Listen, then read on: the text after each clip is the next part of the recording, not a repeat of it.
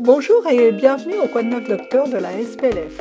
Aujourd'hui, le docteur Gilles Mangiapan va nous faire un point sur les nouveautés de l'échographie thoracique. Bonjour, je suis Gilles Mangiapan, pneumologue dans le service de pneumologie et pathologie professionnelle de l'intercommunal de Créteil.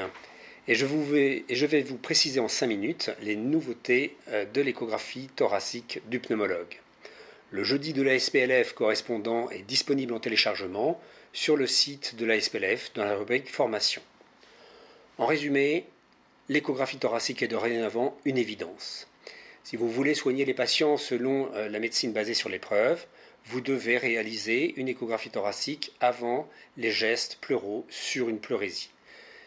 Ce sont des recommandations internationales, la littérature est abondante, l'évidence est déjà là. Une fois que vous avez un échographe dans les mains, de nouvelles perspectives s'offrent à vous.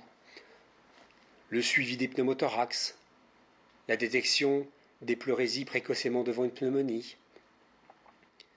L'utilisation quotidienne permet d'économiser des examens radiologiques, en particulier les radiographies lit diminuent de manière franche dans les services utilisant l'échographie de première intention.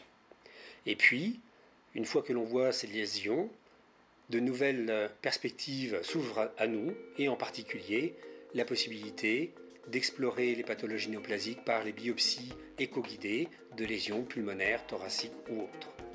En résumé, l'échographie thoracique aujourd'hui est devenue indispensable dans la pratique quotidienne du pneumologue et l'essayer, c'est l'adopter.